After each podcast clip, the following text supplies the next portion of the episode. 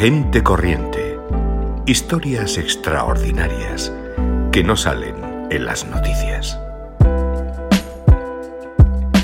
La historia de Raquel es la de miles de españoles solidarios que en cuanto fueron visibles los efectos de la invasión rusa de Ucrania en la población de aquel país, no pudieron reprimir sus ganas de ayudar. Todo empezó un día que, volviendo del colegio a mi casa, yo soy profesora, estaba escuchando la radio como hago todos los días y escuché una noticia de un periodista en directo que estaba en Sibishi, la frontera de Polonia con Ucrania, y entrevistaba a una chica que yo pensé que era más o menos de la edad de mi hija, 22 años, y contaba la historia de cómo había llegado a cruzar la frontera. Decía que llevaba cuatro días andando, pasando frío, sin dormir y que entre temblores decía que lo único que quería era dormir, dormir, dormir y dormir. Llegué a casa y no se me iba de la cabeza esa historia y seguía dándole vueltas y cuando llegó mi marido a casa, pues yo le dije que me sentía mal porque pensaba que podíamos hacer algo más. Ya habíamos dado dinero, ya habíamos dado ropa, habíamos dado medicamentos, alimentos, pero yo tenía una cosita dentro que, que tenía que irme para allá. Entonces le dije, no lo sé, como las imágenes que tenemos de las mujeres que ayudaban en la guerra o algo, pero necesito hacer algo, no me puedo quedar aquí. Y su respuesta fue, pues vamos.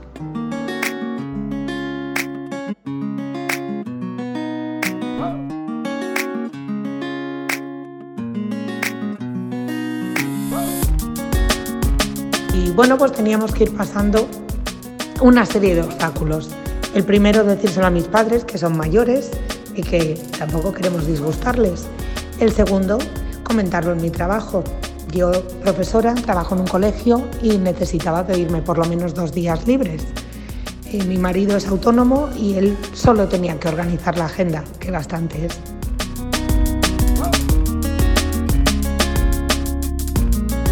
En cuanto recibí la respuesta de mi jefe, no diciéndome que no, nos pusimos a organizar de una forma eh, muy desordenada, porque no sabíamos ni lo que queríamos hacer, ni cómo lo íbamos a hacer, ni qué se podía hacer. Entonces ahí empezó ya un trabajo frenético. Teníamos que solucionar el qué, el cómo, el cuándo y el dónde.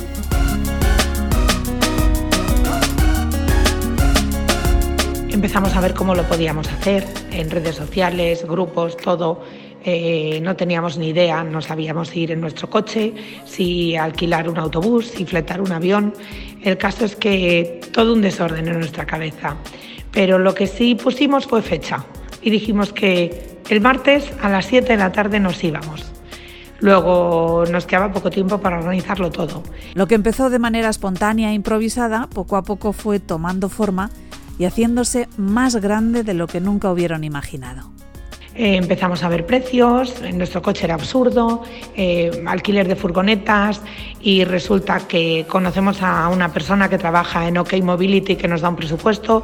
Eh, gracias a la negociación suya nos lo bajan prácticamente un 50% nos animamos y entonces decimos que en vez de una cogemos dos y luego en vez de dos cogemos tres y con la ayuda y aportación de nuestros amigos en vez de tres cogemos cuatro. Y salimos dos furgonetas de Madrid, dos furgonetas de Valencia, eh, con cuatro conductores cada uno para poder hacerlo del tirón. Qué gran locura, porque fue imposible. Tuvimos que parar en Praga a dormir Encontramos un hotel súper barato porque obviamente nosotros no queríamos gastar nuestro dinero en nosotros, sino en la gente que íbamos a ayudar. Igual que las comidas, llevamos bolsas de supermercado y íbamos comiendo donde podíamos nuestros bocadillos y lo que teníamos por ahí.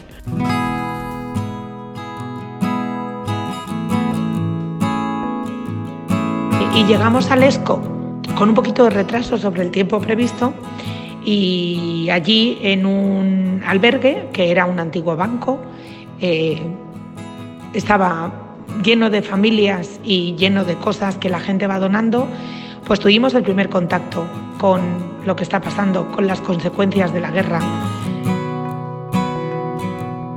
Nos derrumbamos todos y lo sigo haciendo ahora al ver las condiciones en las que esta gente está solo porque una persona ha decidido hacer lo que está haciendo. Los niños, los mayores, en lo que eran oficinas del banco en las que en las puertas ponía cuántas plazas libres había. Es muy triste y nos dimos cuenta que solo con ir allí y descargar las furgonetas ya estábamos contentos, pero dentro de nosotros teníamos el qué más podemos hacer.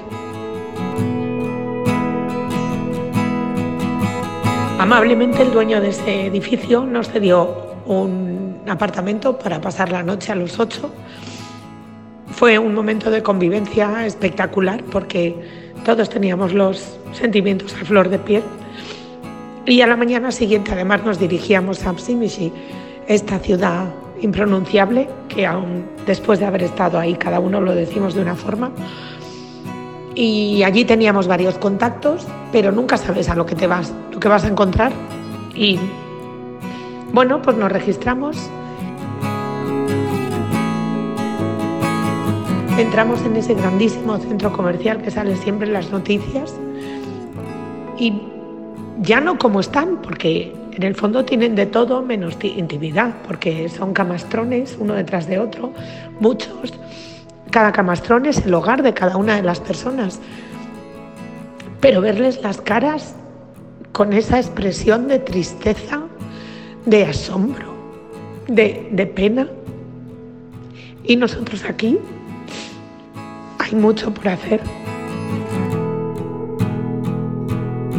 Cuando les veo y cuando pienso en lo que han sufrido para llegar hasta aquí, sigo llorando. Ya no puedo ver el telediario porque si lo veo lloro. Eh, no lo sé, me comentan en el colegio cosas y siempre digo lo mismo. Eso no es un problema.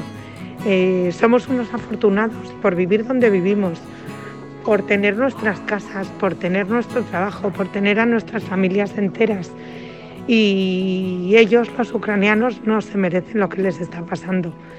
Y necesitan mucha ayuda porque no sabemos cuánto va a durar y no sabemos cuándo van a poder volver y lo que se van a encontrar cuando vuelvan.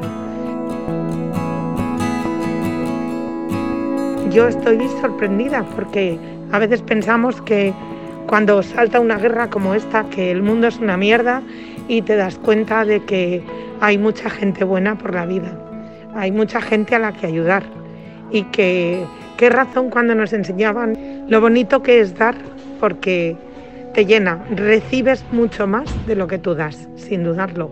Y creo que esto es algo que nos decían en el cole y que no hacíamos caso y que cuando lo haces, pues te das cuenta que es verdad.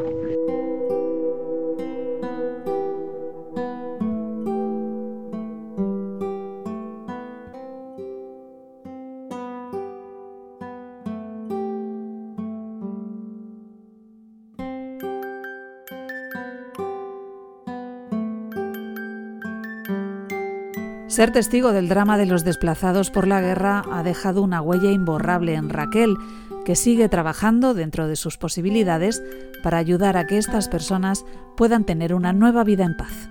He vuelto feliz por lo que hemos conseguido. En lugar de traer a 5, trajimos 52, ahora 32 al colegio, 18 que están pendientes. Bueno, pues es que hemos multiplicado por 20 nuestras expectativas. Esto es felicidad, orgullo, satisfacción, una pasada. Mi vida ha cambiado totalmente. Yo llego a casa y ya no trabajo en mis cosas, en mi colegio, en corregir. Me siento delante del ordenador, cojo el teléfono y mi marido igual y nos ponemos a buscar cuánto más podemos ayudar. Eh, sé que va a haber un momento en el que tengamos que parar, pero mientras sigan las fuerzas mientras la gente nos siga pidiendo ayuda, eh, vamos a estar ahí hasta que aguantemos.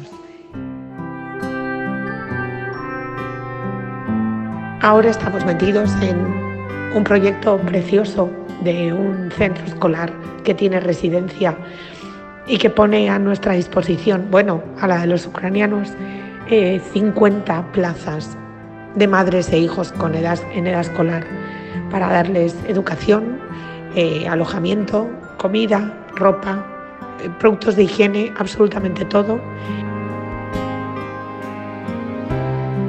Yo me siento triste, pero inmensamente feliz. No sé si esto puede estar así junto, pero es como me siento.